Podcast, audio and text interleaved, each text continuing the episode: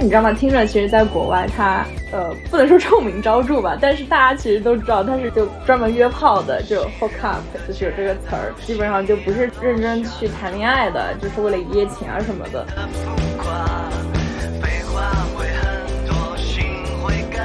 这个弟弟跟我讲了，就让我印象深刻又难忘又烦又非常有你的说说，姐姐你高跟鞋的声音踩起来好像踩在我的心上哦。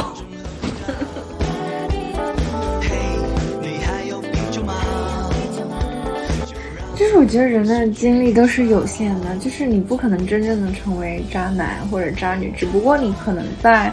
选择的时候就更加轻车熟路了一些。怎么了吗？没，我就已经很渣女了，是吗？我觉得你的说法确实很渣女了。完了，我并没有被塑造成渣女，我只是在做这个选择的时候更加轻车熟路了一些。这不就是渣男经常会说的话吗？就网上的样本量会很大，你现实生活中样本量太少了。就其实，所以我我有时候觉得你遇到一些渣男，我觉得也挺好的，就是只能说明就是你更接近了人类的。我刚刚就是要说，我我你说完之后，我才知道，我不是对 dating app 绝望，而是我是对真实的男性感到绝望。对，我觉得。性解放这件事情，虽然说好像在国内已经很普及了，但是我觉得大部分的人并没有，就是有性解放，就是我们还是会谈性色变。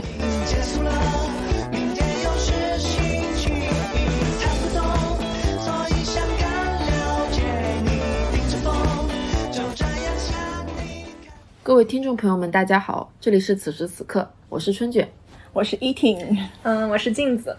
啊，今天邀请到了我的两位小学同学，也是现在非常好的朋友，然后今天我们想聊一下关于 dating app 的这个话题，因为现在我们都市 都市青年的社交圈实在太窄了，然后我们作为三个单身女青年，可以说单身吗？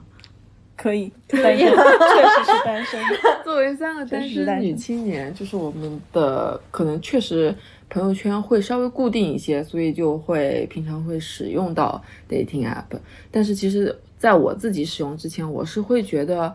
我对 dating app 是有非常大的偏见的，就是我会觉得说上面是不是，比如说像陌陌这种，我们就会觉得陌陌就是可能是约炮用的，就会觉得不是什么正经的交友。就觉得正经人谁用约会软件呀？就会这种，但是后面就开始用。要不你们谁先说一下是怎么开始用 dating app 的？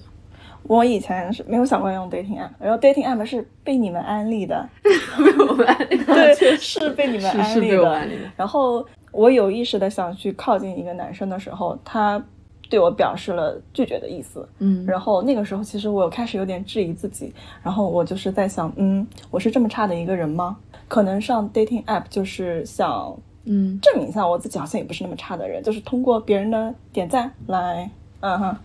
那你觉得达到这个目的了吗？我，但是我觉得最后我自信并不是因为 dating app，但是是 dating app 这个契机，呃，确实是个契机。可以，我们后面可以展开聊你这个。那镜子要不说一下你的你的 dating app 使用？嗯，我觉得我对 dating app 的认知，呃，先不说使用，就是先说对这个东西的认知。其实我觉得我真正开始认识到这个 app，其实是大概五年前，那时候也是去一个小学同学家里玩，然后就意外聊到她和她男朋友是怎么认识的。当时是他们已经是处于非常稳定的阶段，就问你们是怎么认识的，他就好像很神秘的告诉我说他们是通过呃具体忘记了是陌陌或者探探认识的，然后我就想嗯。居然也可以从约会软件上认识，我觉得还挺神奇的。但是此前我也没有说有特别大的偏见，只不过就是我的身边从来没有这样子的人，呃，通过以这种方式来认识男女朋友。是，这是五年前，后来就其实我后来也没有就是谈恋爱的欲望，所以就一下子时间就跨到我两年前去英国。然后那时候刚到英国的时候，我我忘了到底是什么意外让我知道了有 Bumble，还有 Hinge，还有 Tinder 这些软件。可能是也是因为当时其实，在英国那种环境里，你伦敦地铁站里或者大街小巷里到处都可以看到这种，嗯，dating app 的一些广告。所以你就会觉得这是一件非常正常的事情。尤其是你一个人在异国他乡，又没有什么朋友，哦，或者说你想主动的远离那些所谓的中国朋友，就是想认识一些新朋友的时候，嗯，我就想着，那我似乎也可以从这个 dating app 上认识一下朋友。就是我没有抱着谈恋爱的目的去，我只是说想认识一下新朋友。然后我就下载了，下载了之后的话，我就开始使用了呀。可以可以，然后我觉得这个也是，好像我们国内虽然有一些约会软件的宣传，但不会说在地铁站或者嗯公共场合大肆有这种宣传。我感觉整体我们国内对这些软件是会比较。嗯，是会比较限制一些，整体还是会有一点偏见。我感觉。哦，我突然想起来，我到底是为什么会去了英国之后会想到使用 dating app，是因为我在去英国之前，嗯，我有英国的朋友，呃，其实是语伴，就是我们那时候因为疫情的原因，他还在英国，然后我在这边，然后我们我们每周都会线上就是视频对话，每周的话题都会不太一样。当然，随着你们认识的深入，肯定。自然而然的会谈到这种感情的事情，我就说他和他女朋友是怎么认识的，然后他就说是通过 dating app，所以就是在我的印象里，就是我身边的人正经使用 dating app 都是都是找到了男女朋友的，所以我就觉得这个东西还挺好的，所以我可能到了英国之后就想入乡随俗一下，也开始使用这个 dating app。嗯嗯，其实我跟镜子比较相似，然后我也是，就是我有一个初中同学，然后他也在上海工作嘛。他之前一直都是母胎单身，然后我后来有一阵子跟他聊的时候，嗯，他就说他脱单了，然后问，哎，你们那怎么认识的呀？然后就问了他，然后他说是在 App 上认识的，他用的是青藤之恋，就是一个首先会鉴定你是哪一个学校的，然后就会所有的人大概都是高校出来的，所以他会觉得更有保障一些。然后那个 App 上就是可能大家找认真找对象的。比例会更高，所以她在那边就是找到了她信任的男朋友，也是现在感情还是感觉比较稳定。所以我会觉得，啊，原来 App 只是找对象的可能一个途径，或者认识新朋友的一个途径而已。所以后面我就去用了。对我也是在就是你们就是各自用了之后，发现好像确实是有这个可能的。嗯，对我也就。尝试的下了，我先下了你们推荐的 Bumble，因为你们说 Bumble 上好像男性的质量会更高一点，就是说它有一定的，它有一定的优势嘛。然后我就下了 Bumble，但其实它可，我觉得 Bumble 是有受到地域限制的，就是你在上海的话，可能 Bumble 刷到的跟你距离近的男性会多一点，但是我在苏州，然后我把我的范围设置在零到三十公里以内的话，我发现好像刷刷就没了。就是可能用这个 A P P 的人比较少，对对，但我在上海，所以没什么感觉。对，但是我真的就是明显的感觉到，我在苏州就是用 Bumble 的人确实是比较少。嗯，所以我们刚刚已经提到好几个 App 了，比如说有青藤之恋，然后有听的，有 Bumble。哦，我还用小红书，你还用了小红书。我可以先简单说一下我使用这几个 App 的一个区别吧。就我先用的是听的嘛。然后听的用的话，就会觉得匹配率还挺高的。我觉得可能也是因为女生匹配率会比较高，因为我听说男生会一律优化来筛选女生，但是女生会自己挑嘛，所以我当时的匹配率会比较高。但是经常会出现你匹配了，你打了个招呼，但可能就没有什么话讲，甚至两个人都匹配成功之后，也没有人发起话题，而且听的是没有限制的，你可以无限的刷。然后就会有一种好像你有无限选择的一种错觉，所以我在听着上的使用体验其实不是很好，就会感觉大家都觉得不是很在乎，就是刷刷就过了。那个朋友推荐我用了青藤之恋嘛。青藤之恋就是更像相亲的一个 app，哎，就正式相亲，对，就更像相亲的 app，就是他们会列上啊，我的家境怎么样，我的经济条件怎么样，我是哪个学校毕业的，然后身高体重巴拉巴拉，就是会让你觉得你是在一个相亲市场。然后上来的人可能会说，嗯，我是以结婚为目的的，或者也会来问一下你家里的情况，经济情况怎么样。我就觉得我顶多就是谈个恋爱而已，我觉得结婚这件事情对我来说特别沉重，特别遥远，所以。我在青藤上就是也不是很有体验感吧，而且青藤上，对不起青藤的男用户们，青藤真的我会觉得就是我可以说男性质量很低这件事 吗？就是如果我们用那种比较刻薄的男性质量来说，就是我会觉得青藤上的男性就是会，嗯，质量比较低。但是我觉得不是不一定是用户的关系，而是 A P P 的呃运营方，因为他会给你特意推一些，比如说呃身高一七五以下的，可能长相没有那么优秀的，可能经济条件也没有那么优秀的，然后每天只能刷二十个吧，好像。如果你想挑选到一些精选的话，你就必须要开会员。就我觉得青藤之恋它的吃相真的非常难看，就他会给你一个每天中午的一个推选二十个人，就是会让你觉得不咋地，然后再给你推一些精选，然后精选是需要你付费的，所以我是觉得他们有意的在划分那些用户，然后按那个收费程度来进行一个推送，所以我觉得青藤之恋我用起来也不是很喜欢。然后后面就是镜子推荐我用了 Bumble，然后 Bumble Bumble 就是它有一个。约定就是必须是女性先说话，然后二十四小时内对方也回复的话，两个人才能达到一个真正可以聊天的一个程度。所以我会觉得它比起听的，就是会让人更加重视起来。你跟对方就是说需要在二十四小时内开始沟通。是跟 Tinder 还是跟青藤之恋？是跟 Tinder 相比，嗯，因为我是觉得 Bumble 它是有在对标 Tinder 来做的。只不过它做的整体的一个 UI 以及整体我用下来的一个体验都会比听的更好一些。哦，就是因为有有一个八卦，我忘记了，没有考据过。Bumble 的创始人是 Tinder 的前女友，他们俩原来是恋人关系，可能就是有这个原因在，所以 Bumble 会更偏向女性一点，然后 Tinder 会更偏向于男性一点。嗯，其实我也我下过 Tinder，就是主要是想看看，因为你知道吗？Tinder 其实在国外它。呃，不能说臭名昭著吧，但是大家其实都知道他是就专门约炮的，就 hook up，就是有这个词儿，基本上就不是认真去谈恋爱的，就是为了一夜情啊什么的。反正我去看了一下，下载了一下，然后就发现它的设计页面设计非常的不吸引我，然后我就转而就卸载了，还是投入了 Bumble 的怀抱。嗯，我我没有用过青藤之恋，但是它出现在是知乎的广告里面，就是你。开建你感兴趣的话题的时候，它会突然出现一个广告，然后就有青藤之恋，但是我也没有下过，因为我主要是这个名字让我没有下的欲望。是的，是的。哦，但是我在看那种恋爱综艺的时候，就是它应该是投入了大量的广告吧，恋爱综艺就会一直推荐青藤之恋，青藤之恋，就是说，哦，那上面可可能精英的比例会更高一点，这样。我没有用过，就是是广告。我用过，我觉得精英的比例不高，就我会真的觉得就是 Bubble 上的整体体验会更好，它没有做限流，也没有怎么样，不开会员也可以用的很好，所以我整体是觉得 Bumble 用下来更好的。刚刚镜子也提到了，就是其实听的在国外可能会认为是一个 hook up 的一个软件嘛，其实我们也可以聊一下，就是你们在软件上是不是有遇到过这种情况？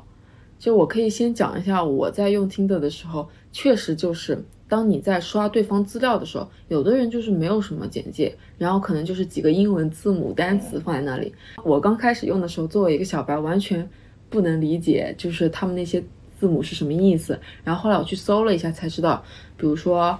friend with benefits，FWB，可能就是说朋友关系的炮友，但我觉得就是炮友的意思。对，就是炮友。就是只是一个文艺一点的词而已。我觉得真的只是一个炮友的文艺的英文词汇。然后还有 one night stand，嗯，O N S，然后可能还会有一些字母圈的一些朋友们。然后我觉得，嗯，确实是会刷到这些比例比较高的。还有就是可能他简介里什么也没写，但他放了一堆自己的肌肉照片。我觉得意图真的会非常。我看到这个一律。一律 pass 啊，对，反正就是一律左滑，对，因为左滑是代表拒绝，右滑是接受。对，我疯狂左滑看到他们。嗯，讲讲你遇到的。我觉得我我可能遇到最奇葩的是，呃，应该一个男性上来就是跟我讲了一些，说他原来是体质是比较胖的，然后后来说，呃，通过怎么样的调理之后，他现在瘦了。一开始聊天，我跟他聊的还是挺愉快的，然后后来发现，他说。他要把那个给我调给他调理身体的老师介绍给我，我想哦，好，遇到卖减肥药的了是吗？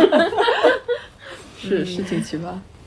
嗯，还有其他的吗？其他的哦，我可能滑到，我可能 match 过一个，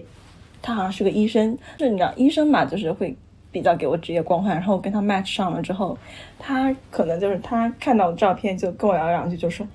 哦，可是你好性感啊，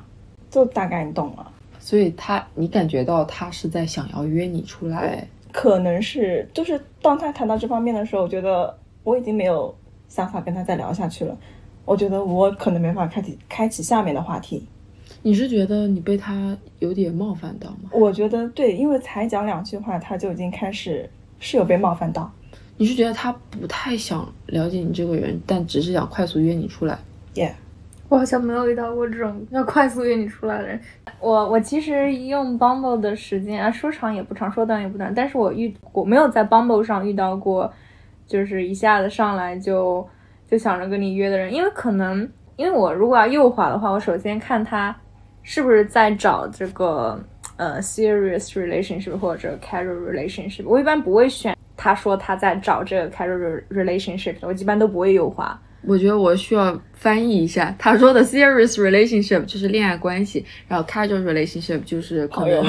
呃，我记得那个中文翻译 casual relationship 是自由无拘束的关系。对，就是可能在我印象里，这种可能就是你也接受一夜情，可能就是约炮这种，但是我就没办法接受，因为我觉得我没办法跟陌生人去做，我还是需要建立在情感连接之上的，所以我一般就是和我匹配的都是在寻找就是这种严肃的恋爱关系的。嗯跟那你跟他们交流的时候，其实都是相当于从认识朋友开始。嗯比如说我最印象最深的也是我在 Bumble 上认识的第一个男生。嗯，就我当时看他的简历，就觉得这人就和我很很和我很契合。简介，对不起，我不应该这么的直唱。嗯，反正当时看到他的那个东西的时候，我就觉得他和我很契合。同事就是刚到那个地方不久的，然后刚到英国嘛，对，刚到英国不久，他的工职业正是我喜欢的那种，还有都是他的兴趣爱好也和我很契合，偏体育运动之类的，就让我觉得他是一个 起码脑子很灵光的人，然后我就跟他就匹配上了，然后就开始聊。聊了之后，就就感觉一开始聊就蛮投机的，就让相当于认识一个新朋友一样。就是我我懂他的那种语言，他觉得女生能懂这些还挺难得的。就没聊多久吧，他就问要不要去哪玩儿。我也这是第一次，我就在想，嗯，大大家都这么直接坦率的吗？就是一起约个公园玩啊什么的。然后我们就找了一个周末去了海德公园玩，嗯嗯，这也很 非常愉快，就发现大家的性格也很很差不多。然后当时那天的穿着，我们出乎意料的一致，都是非常的 运动休闲，就还穿着冲锋衣，就是就感觉就是兄妹出来一样。可以可以，所以就觉得这个男的还不错。然后第二次应该又约了吧，呃，又见面了。后来后来就是可能因为一些原因，我们就没有联系了。就并不是说我们不合适，只不过大家实在是太忙了。所以他在我的这个用户体验里，就是一直都是极好的。也我也可以说，就是因为他影响了我后来使用 dating app 的这种积极主动性，这种这种坦然性。我后来遇到一个男的，就是他就是那时候的我，感觉很被动，然后我就主动的说，嗯，要不要一起去哪儿玩，就见一下面嘛，就也不不要一直沉迷在网上聊天。不过我和第二个男的就非常的不契合，就感觉嗯算了算了，然后我们就再也彼此没有再联系。就是我最后的场景就是在地铁上互相拥抱了一下，说了再见，然后就真的再见了。嗯，在国外拥抱应该还算常见吧？这就非常的社交礼仪非常就是社交礼仪。嗯，就你有遇到过奇葩吗？还是说可能因为你选的都是 serious relationship，所以没对，有遇在反正在？在 Bumble 上我没有遇到过。其实，在 Bumble 上我就聊过这两个，后来就是自己玩儿什么，就没时间弄这些了。哦，让我想起了，我就我还有在小红书上交友的情况，大概是之前就是看到有人说介绍《灌篮高手》嘛，说去看《灌篮高手》的男性很多。那好吧，我确实是有被吸引到，说是说是男性比较比例比较多，然后呢，我就想去看来着。然后我就在小红书上刷到说有个男生吧，他说他想去二刷，然后呢，我就在他下方评论了，我说啊，我买了明天的票，刚好准备去看呢。然后我们俩就私聊说，好，那我们明天一起去看《灌篮高手》。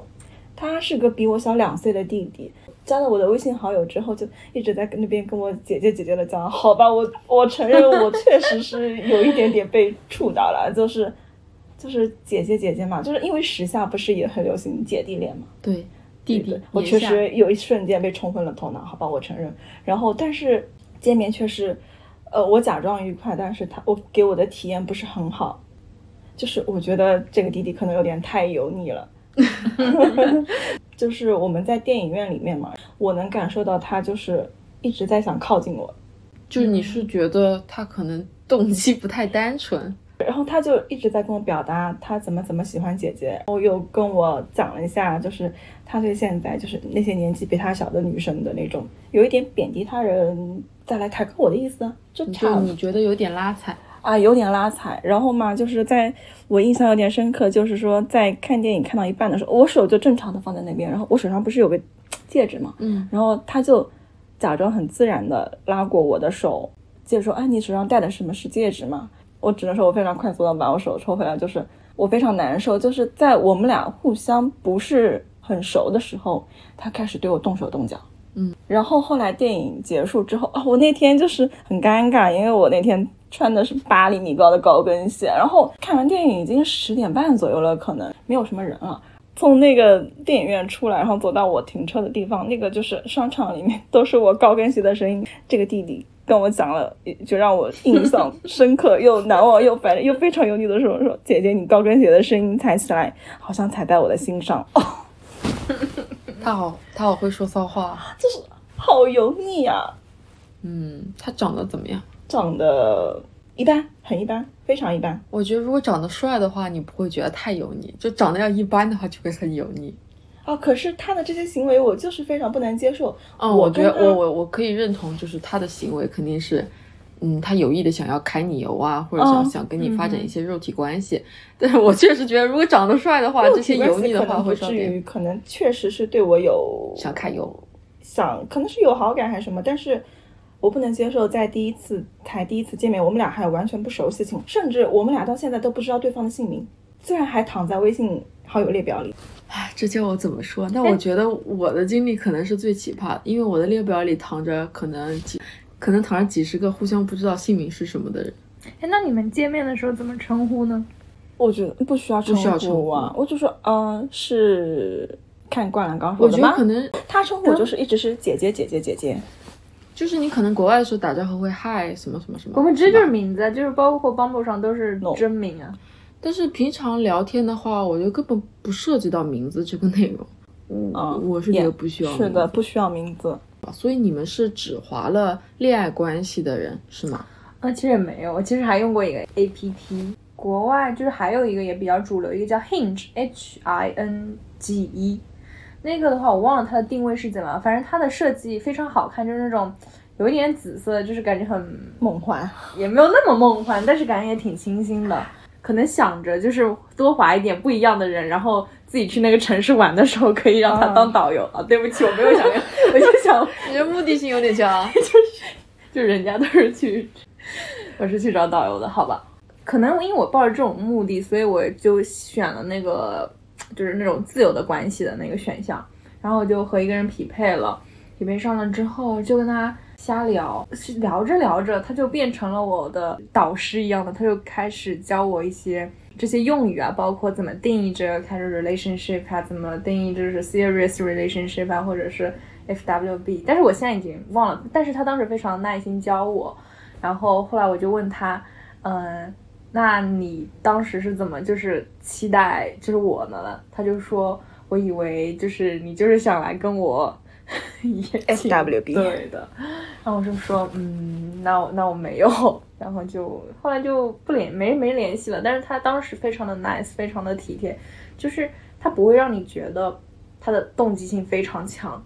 就很多人一上来就会目标非常明确，就如果你不是来找那个 FWB 的，他们就不跟你聊了。如果我是来找认真认真的恋爱关系，你不是，那我们就拜拜了。嗯，就我还是很想很感兴趣，他当时是怎么给你科普这些关系的区别的？对我记性实在不好，所以我真的不记记不清。那你还说他是你导师，你就根本就没有记住他跟你说的那跟你讲的东西不知道讲的什么。完了，其实很多人都跟我科普过这些关系，因为我认识过不少男的，然后他们都好为人师，就是觉得你是一个异国他乡来的人，你可能不太懂，那我这来教教你。所以说，国外的男孩子也很好为好为人师。嗯，就是当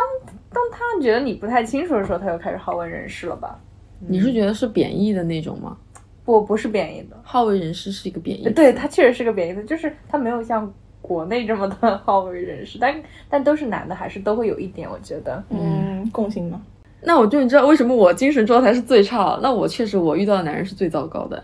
你说说看。因为我并没有说一定要划恋爱关系，甚至我看到恋爱关系的时候，我会有一点恐惧，所以说我并没有说一定要我只划恋爱关系的人。嗯，我刚开始第一个面基的人，他其实非常 nice，虽然是在 Tinder 上认识的嘛，他也是之前在互联网工作，然后我们俩也非常聊得来，是我在听者上少有的非常能够聊得来的人。他也是我第一个线下面基的人，是他约我去。嗯，淮海中路啊，或者那边逛一逛，然后就觉得散散步嘛，我就挺喜欢的。然后我们俩也都比较文艺青年吧，可以说。然后因为我的资料上写着我是一个坚定的女性主义者，所以他当时也问了我，你你是怎么成为女性主义者的？就是总之我是能够感觉到他是真的想了解我这个人，然后我对他也很感兴趣，所以我们俩就去外面可能算约会了一次。然后约会完之后，因为就是我做判断是非常快的。我可以感受到我对这个人很欣赏，然后我觉得他也很有个人魅力，但是我会觉得只是朋友的那种喜欢，而不是男女之间的那种喜欢。然后我也不想耽误别人，因为他是说他是上来找恋爱关系的嘛，所以我当时我们我回去的那个地铁上，我就给他发消息说，我大概意思是我只想跟你做朋友，所以说后面就是我们就可能有联系，但是会联系的非常少，可能好几个月才联系一次。但是那次确实给我线下面基打下了一个非常好的基础，就我们那天玩的也很开心，我就会觉得啊，原来确实 App 上遇见的人也不是说一直都很糟糕怎么样的，但我后面遇见的全是糟糕的人。嗯，对，就是因为可能我自自由无拘束的关系，跟恋爱关系都会滑，甚至我后面恋爱关系我甚至都不太敢滑。哦，其实我可能相对来说 Tinder 会用的比较多吧，就是我在 Tinder 上的 profile 里面。我也没有明确说我自己想要一段什么样的关系，因为我可能初衷并不是上来找恋爱关系。我的 profile 里面就是说，试错是走出我自己围城的第一步嘛。我觉得上社交软件对我来说也是自己试错的一次机会嘛。我的围城就是一个是我一开始在还没用之前我对社交软件的偏见，还有一个就是二三月份那个时候感觉自己情绪确实不是特别好，又一个人开始他拒绝我，然后我觉得。在苏州这个地方没办法满足我所有的情感需求，我甚至可能想逃离，所以你就选择了在 dating app 上去认识一些新的人。对，我想试试看我能不能踏出这一步。嗯，因为我突然也很好奇，一个你们在那个就是 dating app 上放的都是什么类型的照片？嗯，我有放过类似于就是正经摄影师拍的，有放过一张生活照，可能有两三张，可能会有一些旅游的，我和我的猫的，然后也会有素颜照，然后也有我练瑜伽的照片，就我可能生活的方方面面都会放了一些，就我不喜欢全都放艺术照，就会觉得非常的装逼，嗯，很假。嗯嗯，那你们会拍会放自拍照吗？呃，自拍，我我是有我有一张。对镜拍的照片，就是，但是戴了口罩，虽然但是那天我化了全妆，然后而且就那天可能会稍微有点暴露，所以说当时遇滑到的那个医生他会说，嗯，你看上去很性感，嗯，然后我还会放，我有只猫，所以我会放自己的猫猫的照片，还有一些照片就是可能会体现一下自己的兴趣爱好吧，比如说我调的酒，我在酒吧喝的不错的酒，这样子。我好像生活的照片，对旅游的。放过对镜自拍的，放过生活中的这种随手拍也放过，就我非常的随意，就我没有精心设计过，因为因为我可能就是不是太想依靠这个软件，所以我就是给人一种随性的状态。包括我写我在那个 profile 里面写的东西，其实有有的人会写的非常非常的具具体，感觉你就是读了一份简历一样，但是我可能就是也写的比较简略一些，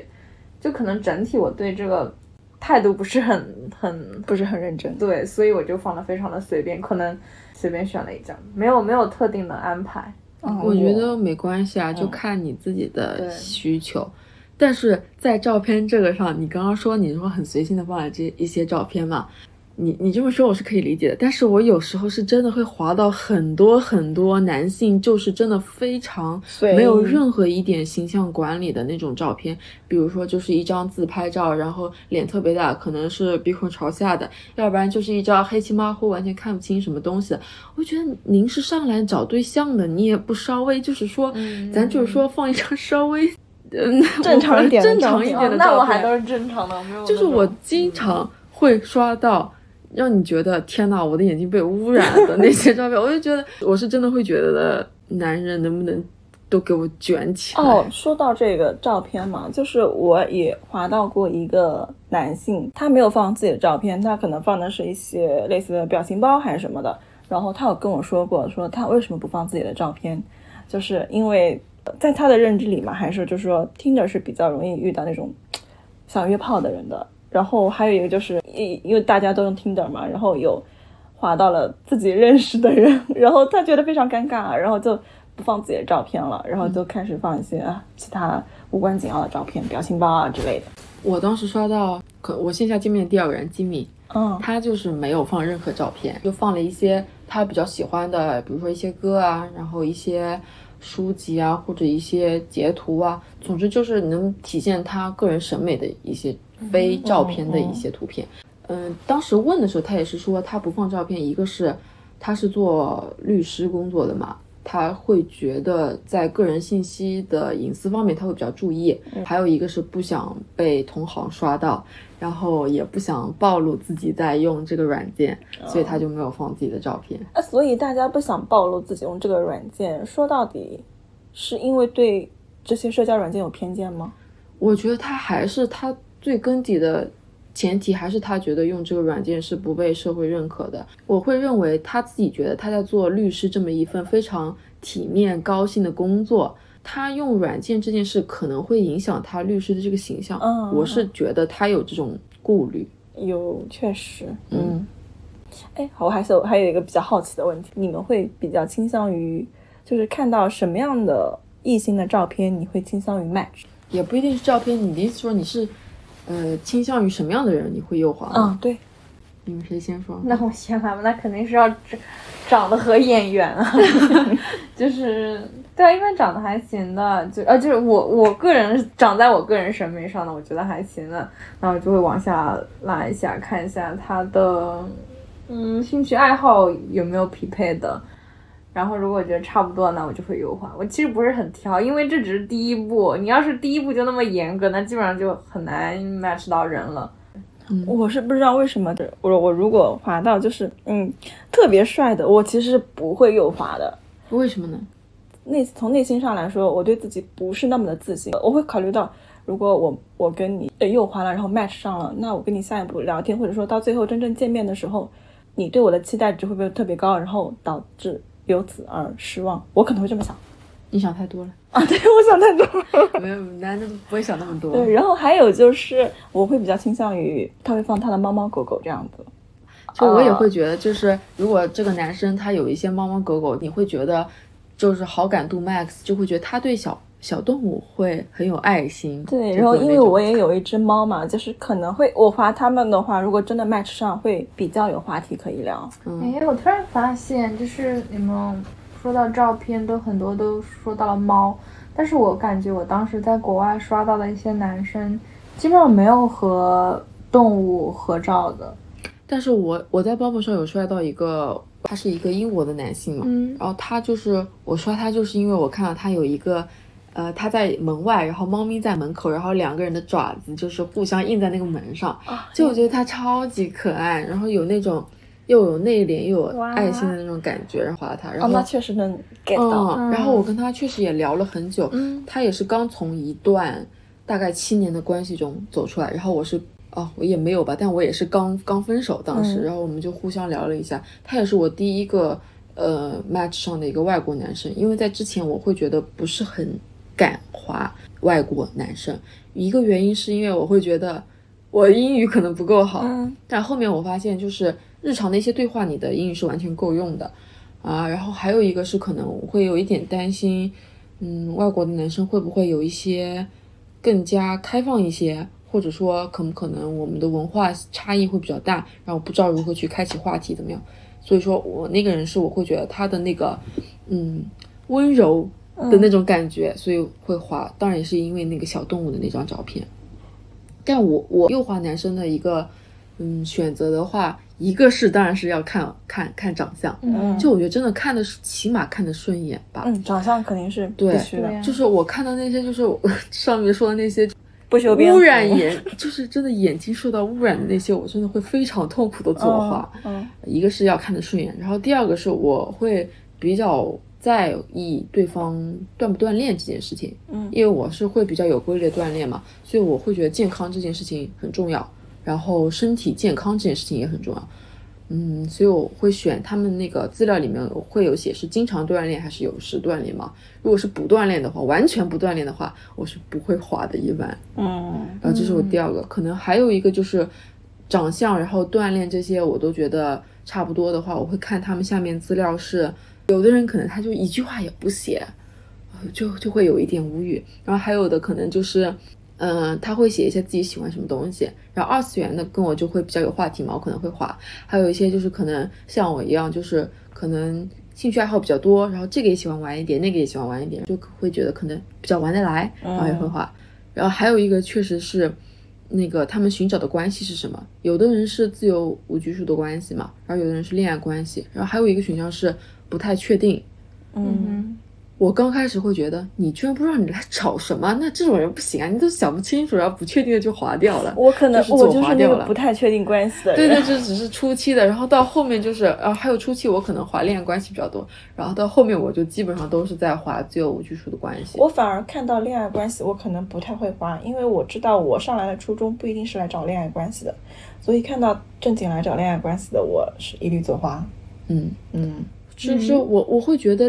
恋爱关系这个会给我非常大的一个压力。我也会有压力。哎，我完全没有哎。因为你会觉得，虽然我们都是找恋爱关系，但是我们就比较简单的一个开始嘛，然后对具体怎么样就是以发展为准嘛。啊，我知道，这你会不会还有一个原因是会是因为你你在国外，我们在国内。对对对，我就想到会不会因为在国国内，如果说来找恋爱关系，就是上来可能就要问家庭背景等等，就是就这我觉得这就跟相亲没有区别了。对。但是在国外，我们就是就会我就会自然而然的会觉得，如果是来找恋爱关系的，就我们的进度会非常的缓慢，就我非常享受就是缓慢的过程。就是大家从朋友开始。对，我不希望一开始就来说，就谈到性啊，谈到女友啊这种问题，我就觉得太，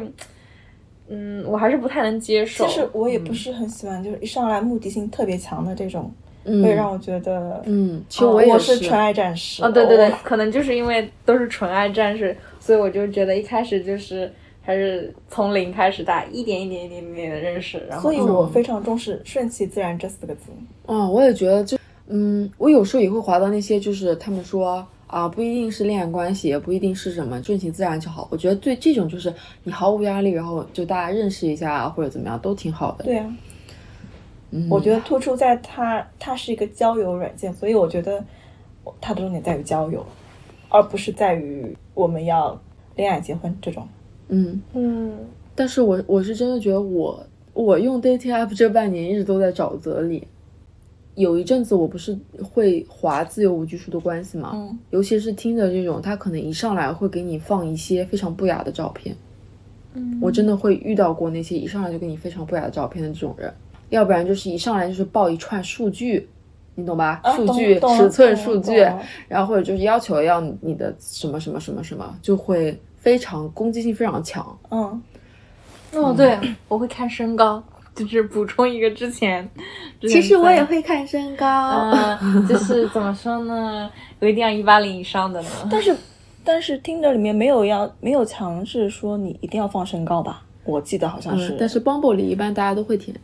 嗯，其实我也是，我一般我起码一七八以上吧。我觉得，哎呀但是因为我 Bumble 用的不多啦。反正就是在我心里，我觉得你一八零以上是因为你自己本身就比较高。对对，这是对这相对的。对我不是说如果我我和你不用，你就说，你就说这是，因为对你接近一一七零嘛，因为我接近一七零，所以我就是想找一个一八零以上的。我觉得找一个比自己高的男生是最起码的吧。我但也有的人不 care，完全不 care。我知道，但是我作为一个一米六的一个女孩子，但是我真的会希望就是对方是一七八以上，就最好是一八零以上，甚至我现在都是一八五以上的，就我会觉得非常有吸引力，就是嗯。而且骨我会喜欢就是身高高一点，然后骨架子比较大的，嗯。嗯，怎么说呢？有一八零以上的，对我来说确实是比较惊喜吧。但是因为我本身不是特别高嘛，所以我对身高方面要求不是特别特别高。我觉得，哎，你只要不是一七零以下就行了。我真的没有什么特别高的要求，嗯，可以说谢谢很低了。谢谢你的补充，但你打断了我。对不起对不起，我刚刚讲到哪儿啊？哦，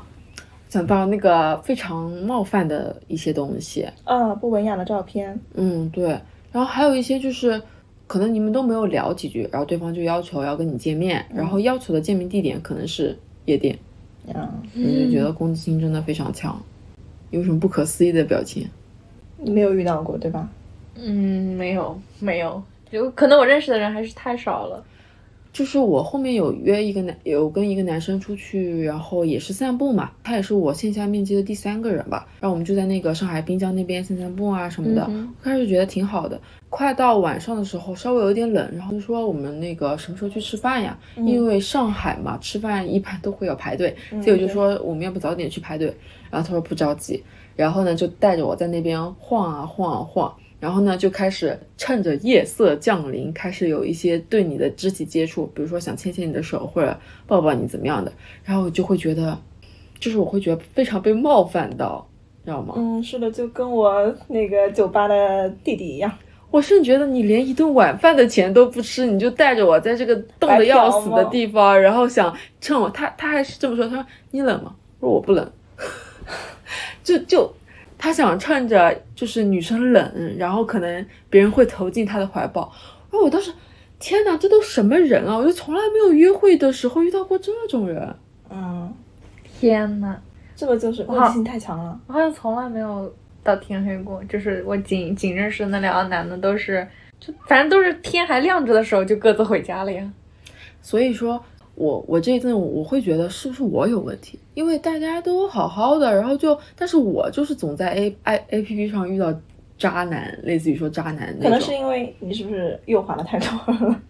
也没有吧。我右滑的，我觉得可能就是我我虽然匹配率很高，但是如果我划了一定数量的人，就是我不会再继续划，因为我觉得没精力。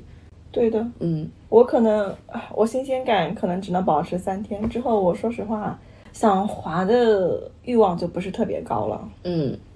我觉得就有一回就是，呃，就是我刷到机密的那一回，嗯、就是当时其实已经是周五晚上的九点多钟了嘛。然后他当时也是写了一个非常令人感觉非常 casual 的一个 profile，然后就说他在上海的哪一个哪条路，然后他准备去吃火锅，有没有人跟他一起呀、啊？然后又更新了一个时间节点，就是几点几分，我已经在这个火锅店排队了，然后什么什么的，就觉得这人很可爱。然后我就划了他，然后发了一串哈哈哈哈哈，然后我们俩就聊了起来。然后他就说要不要出来见面，说现在陪他吃火锅什么的。然后我就说现在太晚了，嗯，然后后面他就说没关系，我们就走一走嘛，然后可能喝一杯什么的。然后因为当时我很喜欢散步跟喝酒这两件事情，嗯、然后我觉得天哪，周五的晚上，然后跑到市中心去跟一个陌生人散步压马路，嗯、就觉得很浪漫嘛，所以我当时就直接打车过去了。嗯哼，说长得怎么样？他挺高的，他一八一八七，长相的话，他当时穿的就是非常商务，然后提着一个黑色的包，然后全身都是黑色的。周五晚上嘛，刚下班嘛，下班嘛，对。然后就会让人感觉非常商务的一个人。当时我们都戴口罩，当时，嗯，哎，其实我有一个问题，我现在可以打断你们问一下吗？你问，就是不知道你们会不会跟我有一样的心理，就是说再去见一个特意约好的，但是素未谋面的，呃，交友交友软件上认识的人的时候，会紧张吗？见见面之前，说实话，我不紧张，我会有一点、哦，我觉得我会超级紧张啊。因为因为像我刚刚说的，比如说那个，我就觉得哇，跟一个陌生人去压马路啊，我觉得好棒啊。嗯、然后其实我过去会觉得他稍微跟我不太合得来嘛，就是他会非常话非常多，然后也是那种所有的关注点都在自己身上，就是他会完全说自己的话题，然后也不问你怎么样，就觉得很聊不来。但我就觉得无所谓，我就是想散散步，嗯，所以我并不会带着什么太多的预期。我觉得可能啊，因为是我可能是带有一定的预期，一个是啊，因为社交软件有时候照片什么的不能全信嘛，所以我会在想，我会可能因为心里会不会对他预期太高，或者说会不会我没有达到他心里的预期，就这两点吧，会让我自己在见他之前会比较紧张。我觉得不用想那么多啊，所以说到头来就是我想的太多了，是吗？嗯，也不一定。但是我又 这种想法又不太能抑制得住。嗯，我觉得你可以允许这些想法存在，但是你可以尽量就是说，嗯，当你要跟另一个人见面的时候，你可以转化一下你的心态，然后把镜子的心态放在你的脑子里，就是哎呀，就算我们谈恋爱，我们也要从了解慢慢开始啊，然后也不一定要怎么样，就是你把他的心态。放在你这里，嗯，我确实我能理解他的心态。我觉得，嗯，怎么说呢？就是我的想法大概也是这样的。但是这种两种期待，在我心里心里面还是，嗯，没办法抑抑制。哎，我觉得你就允许它存在。你要紧张，我觉得也很正常。就我觉得很正常。嗯，不是你有问题。我觉得这两种期待很正常。就是他的其中一种心态，就是让我。在社交就在那个 dating app 上随意放照片的原因之一啊，就是我不希望给他过多的期待，就是我会放一些我很随意的生活照，我就觉得我就是这样子一个人，你也不必再说再单独问我要照片了。我觉得如果你再多单独问我要照片是一件很冒犯的事情，我已经把我真实的自己展现给你了，你为什么还要来质疑我？就是我不希望他做出这种举动，所以我觉得我就不会存在这种我见了他，然后我不满足他。期待的这种情况，就我不会有这种担心，但我确实会担心他有可能无法满足我的期待。但是这种担心是有一定的呃端倪的。就比如说我第二次、第二个在那个 Bumble 上认识的那个男的，我就觉得他他在照片里给我的的那种感觉和他和我对话的感觉是不太一样，我觉得是有出入的。但是我不会主动问人家照片，就是那种出入会让我觉得那个照片不是他真实的自己。可能是非常精修过的这种，然后我就会想，嗯，见面的时候会不会 会不会差别很大？我会有一点担心，但是我还是会很期待去见到他，就是是抱着这两种心态然后去见的，然后后来发现确实 差的有点大。啊，那可能我觉得我能理解了，就是因为我在 Tinder 上放的照片是，要么就是妆是全妆嘛，要么就是可能有一定的美颜过。嗯，然后我觉得可能在现实生活中面前，但是如果你真的让我放一张全素颜的照片的话，对不起，我有包袱。我觉得不一定要放全素颜的照片啊，我觉得，呃，就是有一带一定的妆，然后或者说稍微 P 一 P，我觉得是正常，就是它还能让你觉得这是你本人，我觉得没问题。哦，那那不至于到十级美颜他认不出我的效果。所以我觉得从根本上来说，我感觉到还是你对自己的要求太高了。然后你放的照片是你会觉得我精心准备过的，所以你会担心真实见面的时候对方会不会觉得，嗯，对你有什么，嗯，不满啊或者怎么样。但我觉得真的大可不必，因为我觉得男生真的差太多了。你想想，我们女生出去约会的时候，还要精致的做一下妆发什么的啊。当然，镜子可能不会做精致的妆发，但是起码我们都干干净净、整整齐齐的穿戴，对吧？对。但是真的很多男生就是不修边幅，不修边幅，很邋遢，毫无形象管理。就这种人，他还来说一个精致打扮过的女生，哎，你好像没有照片上那么好看呀？你照片是不是修过了？我真的觉得这些男的更可恶。嗯，对，就现在的话，我觉得我心态已经慢慢开始好起来。我觉得我是最好的。嗯，对，我是我是真的没想到，男生也有修照片的，你知道吗？就我之前就是我之前刷到过一个男生，他照片挺好看的嘛，然后跟他见面之后，发现他跟照片可以说是天差地别。就他照片就是看起来是一个。就可以说是一个很帅的帅哥吧。嗯，真实见面之后，就是首先他的身高没有照片里那么高，然后他可能是一七五以下，但是他报的身高可能是一七五，然后是非常油腻的一个中年大叔。哦，这他是我唯一一个线下见面之后立马想逃走的一个人，然后我后面也逃走了。哦，天呐，车祸现场。所以我当时就觉得，天呐，为什么男生也会有 P 的这么狠的照片的？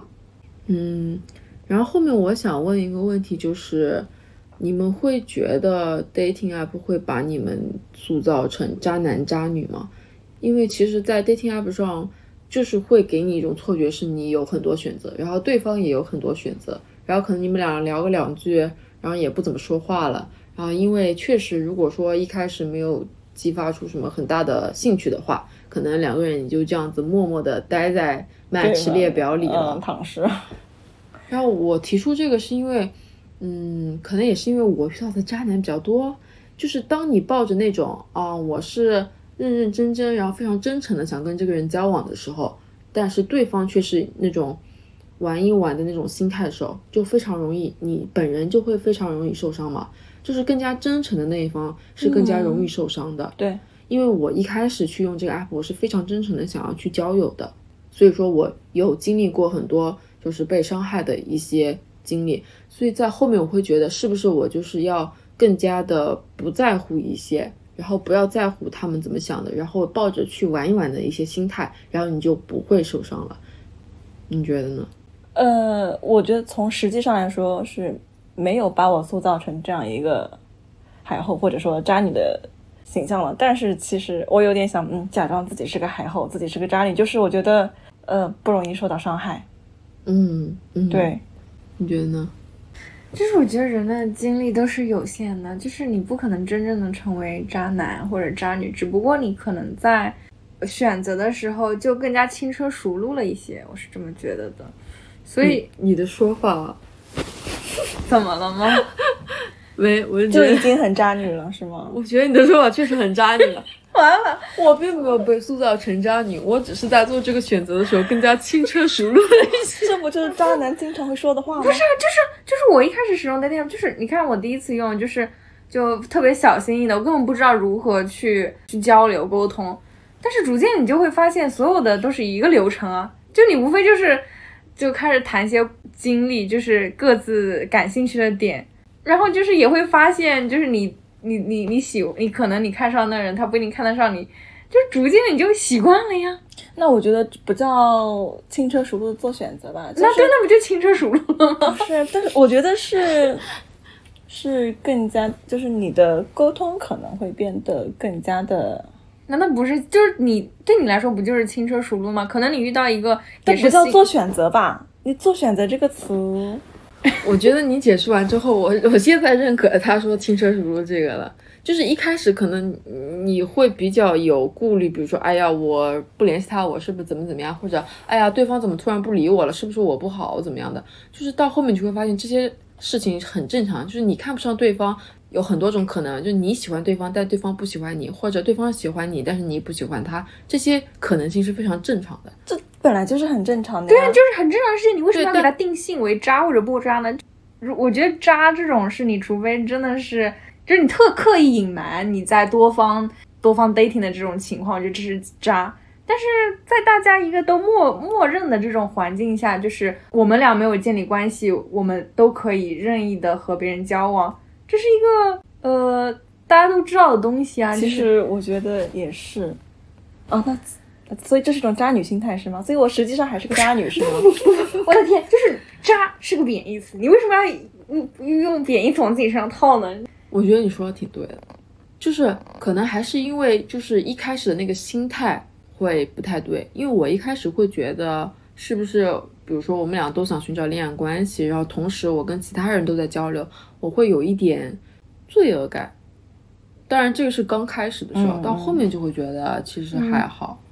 其实我觉得没有没有在正式确定什么恋爱关系啊，所以我觉得其实你同时和多人聊天是很正常的，就是正常交友呀。对啊，你看吧，就没有必要说一一定要耗在一个人身，而且说实话，你耗在一个人身上的话，非常容易内耗。嗯，确实，就是，但是你如果同时跟多个人。差挺的话就是，我觉得不。不，嗯，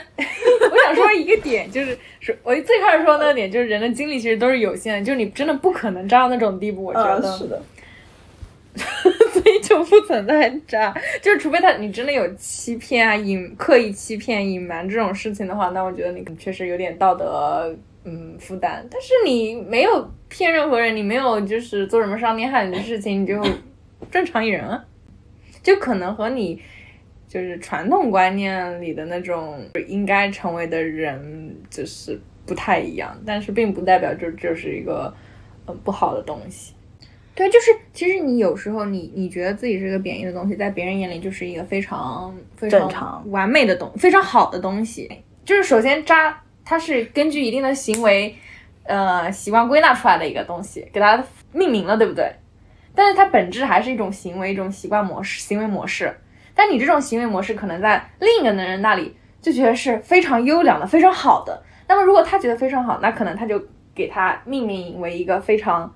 非常听上去高大上的褒义的词了。对，我想我想说的是，有没有可能你这个话语的前提是你认识的这些人他是国外的男生？有啊，我当然对，所以他们会觉得，呃，这个人不是说那么死板，那么那么一定要进入亲密关系，他就会觉得啊，那我们可以从轻松的一点的关系开始，所以他会觉得这种所谓的是一种比较优良的品质。其实啊，你说外国人就是就是国内他会有一个处女情节，是处女吧？是的，嗯，其实，在国外嗯，就是人家知道你是处女，有时候会很害怕，为什么？因为怕伤害你吗？怕你会非常的 needy，就是你会非常的依赖他们，就觉得你得罪了我第一次，哦我这个人就要跟你建立非常密切的联系，他们还非常害怕这种关系。就是我们两个才第一次认识，凭什么就是要就是基于这一两次的联系，我就要好像对你的终身负责了一样？他们很害怕这个事情。所以，所以我说你这个话语的前提是你交往的这些人他是国外的男性，然后他们可能就是想要更 casual 的一个开始，所以如果说是所谓的专一，呃，专一加引号，他们就会觉得非常有压力。我是我现在是很认同，就是说，在没有确立正式的男女朋友的关系之前，其实是都可以，就是可以多人交往啊，或者嗯不不能叫多人交，往就多人交流吧。嗯嗯，所以这句话，我觉得我们还是有必要补充一下各个关系的一个定义。然后也是我从国外的一个 UP 主他那边了解到的，就是国外的那个约会的流程，一开始就是嗯 casual relationship，就可能我们大家都知道，我们同时在约会很多人，然后到后面可能有一个阶段叫 exclusive relationship，就是我只跟你约会，你也只跟我约会，然后我们俩是对这个是明确了的，然后可能我们后面是会朝着正式的男女朋友这个关系去前进的，所以这个关系阶段是 exclusive relationship。然后如果我们这一阵子相处下来，然后确实觉得我想成为你的正式的一个对象的话，然后后面就是 serious relationship。嗯，所以说一开始在 dating app 上的那个算是一个 casual 的一个阶段。对的，对，即使你是找的是那个，就是以未来想成为男女朋友的，其实你们当时也是一个非常开始随意的状态。嗯，那我我要问下一个问题啊，嗯，你问吧。那你们会觉得可以在 dating app 上找到真爱吗？那肯定能啊，为什么这么肯定？就为什么不能呢？就如就如果你能，就是如果你相信，就是人这辈子有可能找到真爱，那它不必然包含了。就如果你相信你你你你你活着一辈子是可能找到真爱的，那我觉得你必然得相信你在这个 app 上也是能找到真爱的。所以你的意思说，你不觉得 dating app 上认识，或者说现实生活中认识，或者相亲认识会有什么区别？你就觉得这都是这这种认识人的途径。对，从概概率上来讲，我觉得都是一样一毛一样的。嗯就如果你真的很惨，你到底在哪儿都找不到。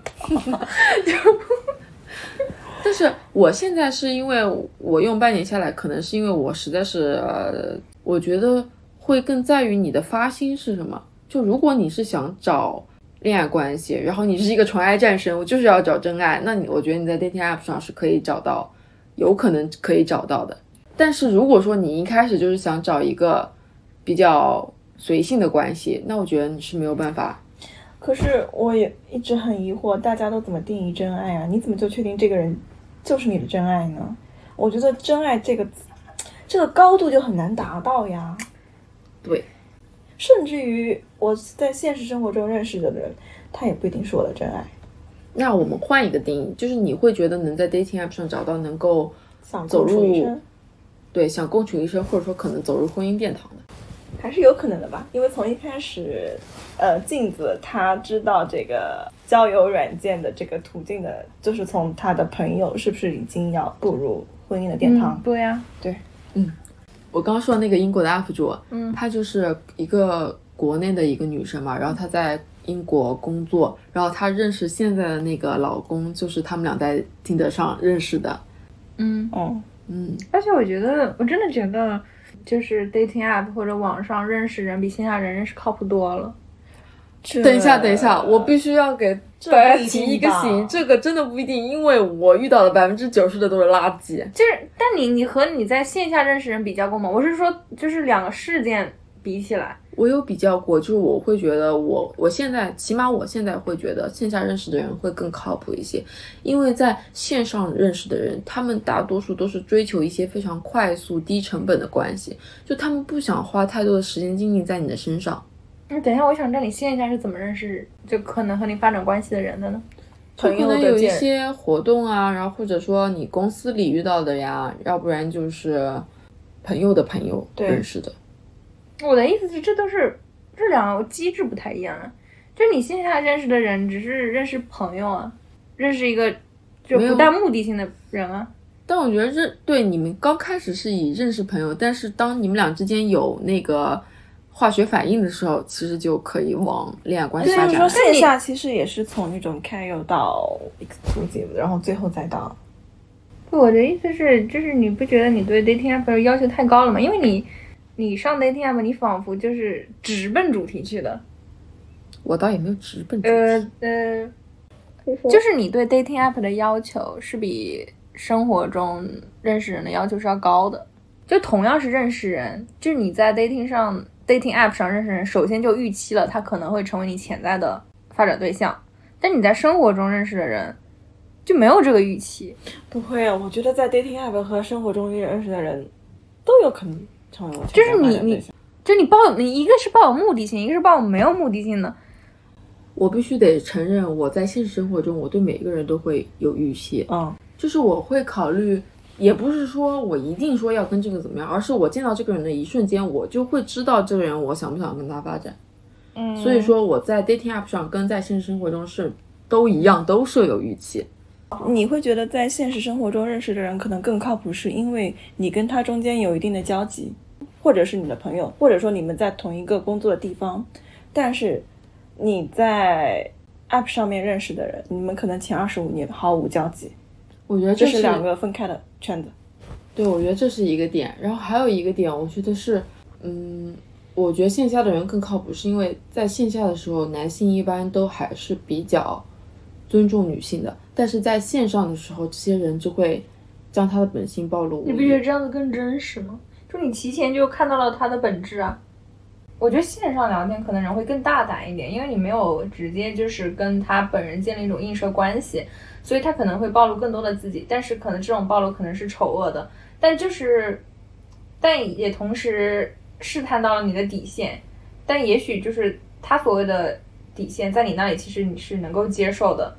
那你们不就是相当于提前知道了彼此的秘密一样吗？但是，但是你在生活中遇到人，他们可能就会有包袱在，就像你刚刚说的那个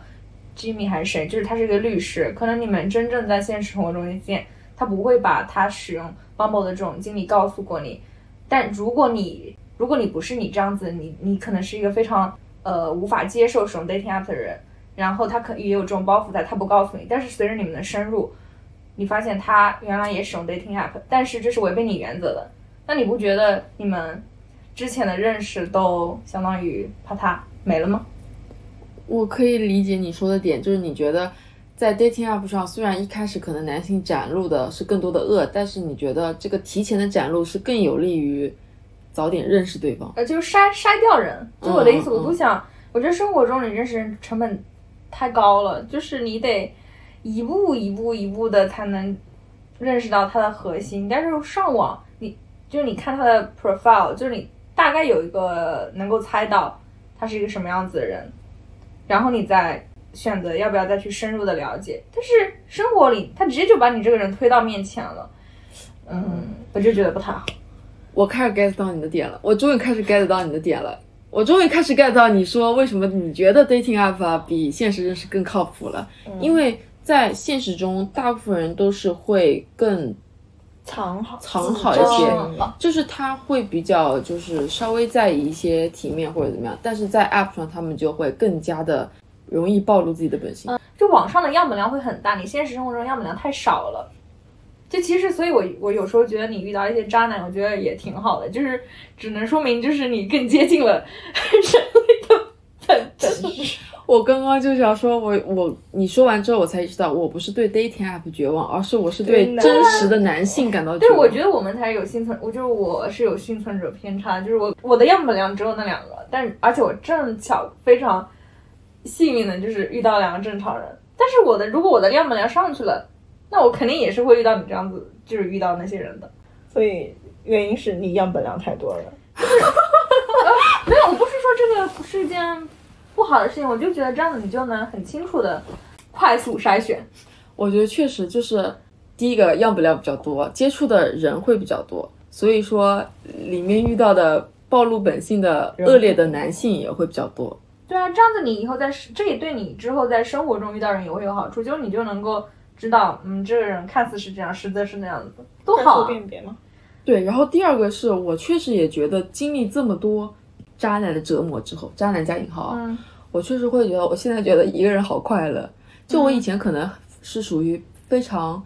呃，想要谈恋爱的，因为我经历过几段挺美好的恋情，就是你会觉得两个人在一起是比一个人更快乐的。但是就是说，当我在 dating app 上那些遇到了更多过早暴露自己本性的男人之后，我就会觉得，真的一个人会更开心一些。就是你与其跟他们这样子的人去交往，浪费时间，你还不如一个人去做你自己更喜欢的事情，然后可以照顾到你自己的情绪，也会就是活得更自在一些。嗯，就是我一开始刚刚接触的时候，是真的不太理解为什么有的人说了一两句话就不见了这件事情，因为当时真的很小白嘛。然后后面就会发现，可能对方只是想寻找性关系，但他发现你不是这样的，所以他可能就消失了。嗯，嗯，所以说可能也是就是能够促进一些现实生活中缺失的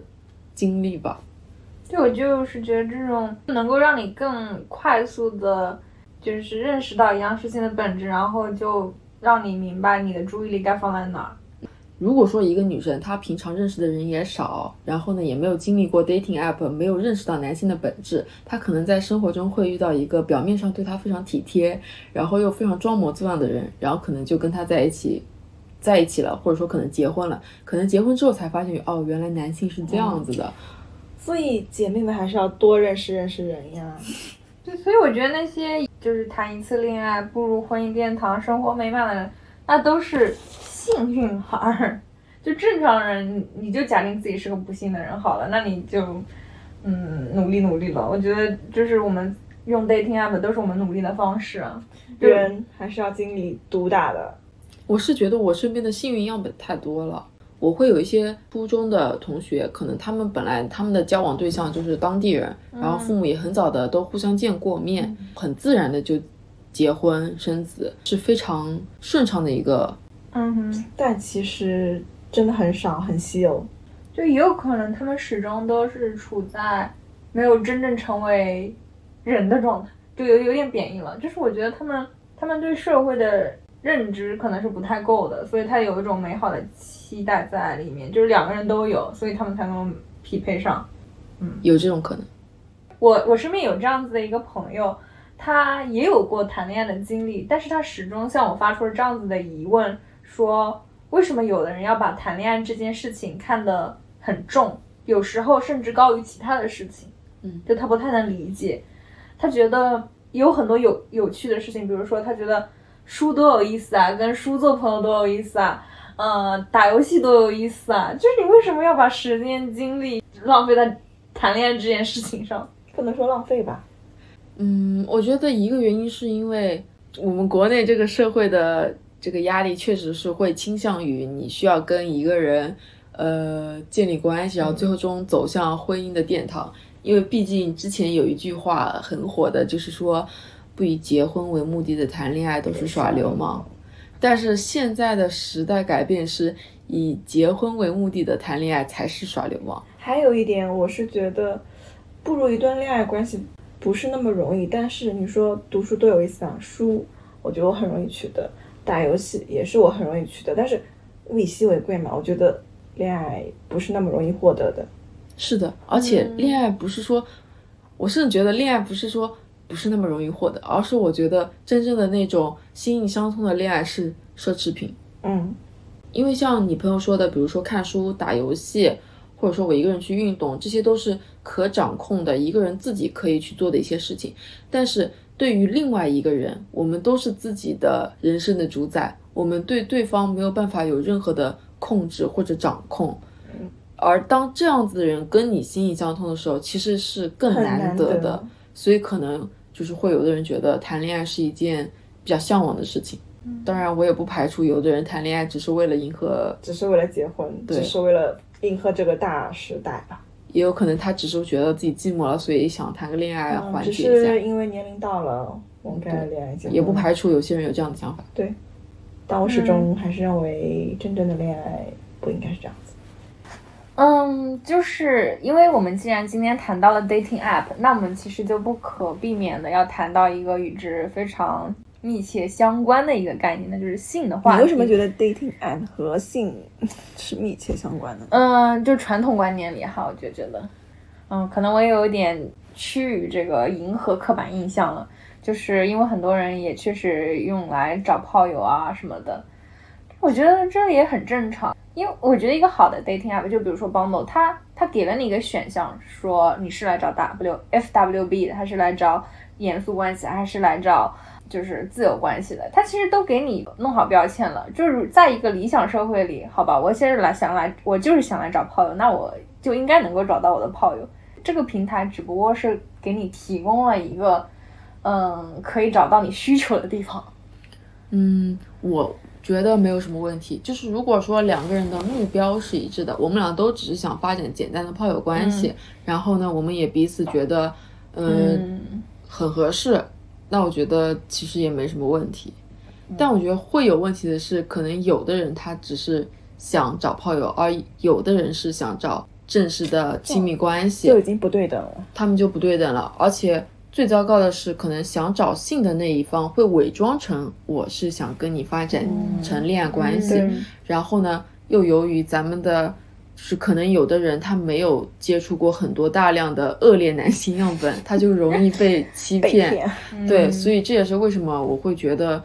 嗯，上 dating app 是非常正常的一件事情，但是需要非常警惕。怎么说呢？也不叫非常警惕，应该说，嗯，应该明确你上 dating app 的一个目标，对，就是你到底想要什么。如果你是想找严肃亲密关系，那你就找严肃亲密关系，然后严肃拒绝，呃，哦，随意的随意的炮友的这种关系。但是如果说你就是想上来找炮友，那我觉得就是大家确认健康安全就可以了。嗯，我觉得其实很多人一开始是并不能够明确知道自己要什么的。嗯，所以你很难去要求他，就是说一下子就滑到那个和他对等的那个人。就很多人可能就是你一开始是想去找严肃关系的，但是发现大家都是在找那个随意关系，那他可能心里就会想，那我是不是也可以逐步放开一点？我觉得这都没有问题。包括他其实本身是想找的是随意的关系，但是他觉得大家都在找严肃关系，那我也先写个严肃关系，我觉得这都没有问题。就你们匹配上了，那那也只是第一步而已，只是就相当于你在现实生活中有个朋友认识了你，把你推给了一个人一样，这就是第一步。那么其实我觉得关键的是什么呢？就是你们在线上这个交流的过程中，就最好还首先你还是防人之心不可无，就你不要对他有过多美好的期待。嗯但是同时呢，你们也你也要就善于表达自己，说出自己的需求，就是两个人的沟通很重要。就你们可能聊着聊着发现，哦，原来他想要的也是随意的关系，或者哦，他原来想要的也是认真的关系。那其实这就一拍而合了。所以我读懂了，就是还是需要真诚。嗯需要坦诚。嗯嗯，对，重在沟通，这也是我在国外学到的，就是交流是最重要的。就是不不不说在一段关系的，就是我可能对一件事情的我都没想明白，但是那个人就会引导着我去想明白，你愿不愿意去做，你是你觉得这次行为开不开心，他都会来跟我交流，就是呃问一下我的反馈，然后一次做调整，我就觉得这就是比较好的一个状态了。嗯，我也觉得这样很好。嗯，有时候我会真的觉得人与人之间的交流就很像你对小动物的时候。就比如说，因为我养猫嘛，我会觉得就是养猫的时候，因为猫不太懂人类的语言，你需要及时的给它正反馈跟负反馈。它做的好的时候，你要及时给它正反馈；然后它做的不好的时候，不是你想要的时候，你要给一些负反馈。所以其实跟人交流的时候也是，比如说你觉得这个是好的，你就可以多跟他说我喜欢你这样子，嗯，跟我交流，或者我喜欢你这样对我。但如果说你讨厌这样，你就必须非常明确的告诉他我不喜欢这样。嗯，对，我觉得性这个哈。我觉得还是要尽早开始，嗯嗯，不能说尽早开始，就我现在能够理解为什么为什么以前小时候看那种美国电影啊什么，就感觉他们刚成年就开始有性关系了。我现在觉得这是一件非常好的事情。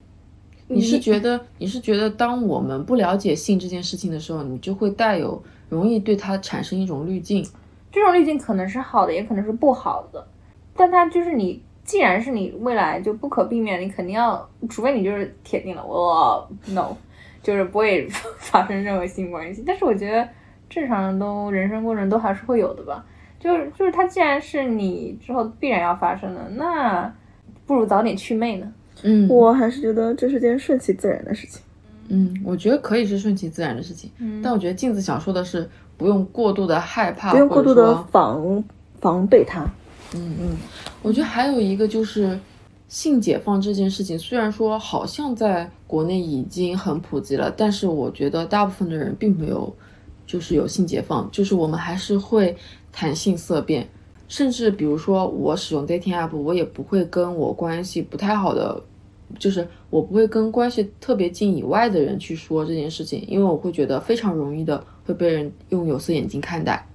然后也是因为大家对性这件事情太忌讳了，就是我有我有认识一个男生，就是他会觉得说，嗯，性是跟吃饭喝水一样非常正常的一件事情，就是性是人的一个非常基础的一个生理需求，他就并不觉得谈性是一件什么怎么样子的事情。我觉得他不是，我觉得他是跟呃刷牙一样重要的事情。那你觉得其中的区别是什么？区别就是你不吃饭你会饿死，就是你吃不吃饭与否，就是吃饭这个它吃饭它一定要，就饭这是广义的饭，它是能够给你提供能量的，就你没有它你会死的。但是性这个东西明显跟饭不一样，就是如果你一开始没有吃到过饭，你根本不知道它是什么滋味，就是哦或者说像糖果一样，像糖一样，你不知道不吃到它你不会死啊。但是它之所以像刷牙，嗯一样呢，是因为你开始做了之后，你发现它是对你有益的。但是我要持稍微一点点反驳观点，是因为，呃，哪一个马斯洛的需求理论还是怎么样？他是就是把性放在最基础的一个生理需求里面，就是性是跟吃饭喝水一样最基本的心理心理呃生理需求，生理啊是生理需求。就是你之所以会觉得没有性我也过得好好的呀，是因为你并没有意识到你生活中有一些负面的影响是由缺乏性造成的。其实如果说。就是性真的是一个人的生理需求。如果你没有说有性生活，或者说你可能也没有一些 DIY 的一些满足自己性需求的一些行为，我是真的觉得人的心理是会受到一些扭曲的，因为你最原始的生理欲望被你压抑住了。嗯，就男的我能理解他会有晨勃，但是女的她，就如果你不接触那些小说场面，你没办法刺激到你的话，你就有什么呢？你为什么？前提是你会觉得男性跟女性的性需求是不一样的。不是我的意思是，就我只是说从生理机制上来说，他们就是他们会有晨勃的这种现象，只有射了之后他们才会嗯爽。我也不知道，我不太了解。但是你知道你这个是什么理论吗？你这个是完了，你这个是就是这个是插入至上主义和就是射精。至上主义就是这个，是我看过的被上野千鹤子批评过的一件事情，就是他会觉得性不一定是要以男性的射精为呃终点的，而且男性也不一定是必须要射之后才能感觉到高潮。就我的意思，我我不是说那个爽的那个点在哪里，我是是想说，就是比如说晨勃这件事情，就像你不吃饭，你会自然而然的感到饿一样。他们就不在不做任何事情的情况下，他们就会感知到他们是有这个需求的。我可以理解你想说男性的性的表现比女性更加突出，但是你为什么会觉得女性不接触小说啊什么的就没有性需求呢？我不知道，就是我就觉得我我想象不到这种场景，就是说，就是有这种像男性一样，就是你早上醒来，你就会突然突然就有反应了一样。但我觉得女性有性需求也是一件自己能够感受到的事情。你比如说，你最开始有性需求是你是什么时候？是因为什么事情吗？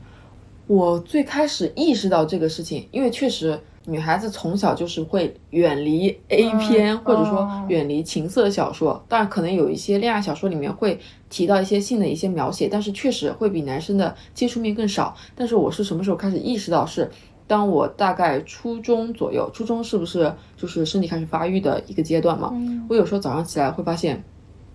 我的手在内裤里，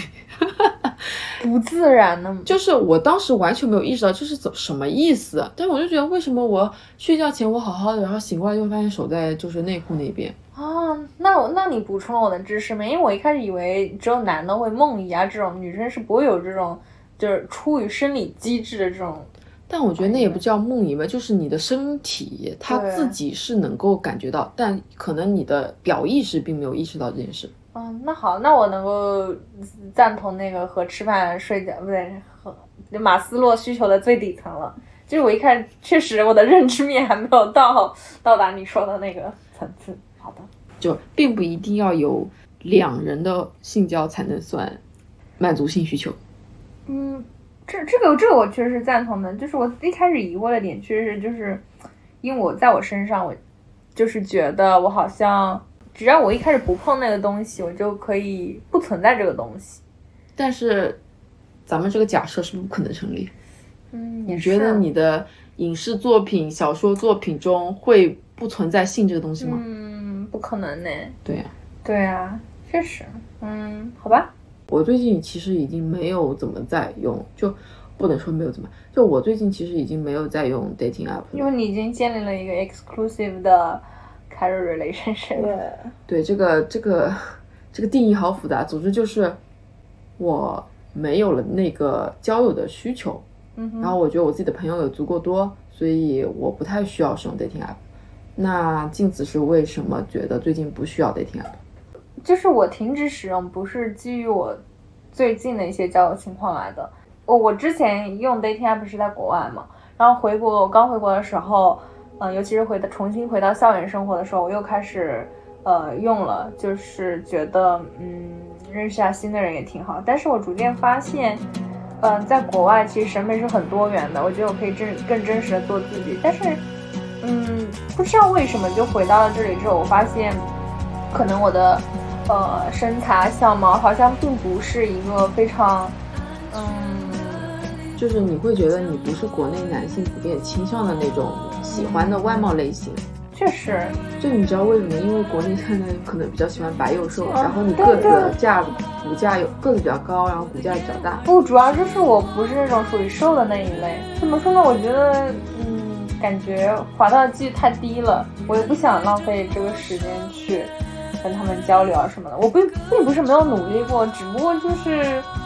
嗯，就觉得算了，这个投入不成正比，而且也是有其他事情要做，就没必要浪费在这个时间，把时间浪费在这件事情上了，所以我就先停了。然后后来也发现，就是社交媒体上有认识一些人，发现，嗯，虽然是也是算新的朋友，发现也挺能聊得来的，就是因为我一开始。用 dating，也就是想找一个能聊得来的朋友嘛，都是想先从朋友开始嘛。那既然我现在又有了一个新的朋友，或者几个新的朋友，那那就更加没有再去使用它的理由了，对不对？因为人的精力都是有限的呀。对，我是真的觉得人的精力都是有限的。然后 dating app 一开始也是为了满足我们的社交需求，可能有可能是各种各样的关系，但是可能总体上来说就是满足你的社交需求。然后，但是当你有足够的，你有。你的朋友，可能你有一起玩的朋友，一起聊得来的朋友，然后或者有可能一起做爱的朋友，那你可能觉得在 dating app 上就没有你想要那种需求了。其他的方式已经满足了这个。嗯，对。所以说，希望这次谈天能够给一些没有接触过大量男性样本的女性同学或者男性同学，呃，进行一些镜子同学说的祛魅。嗯。嗯那要不这期播客就到这。就这样啦。好的，那本期播客就到这里，这里是此时此刻，我们下期再见。拜拜。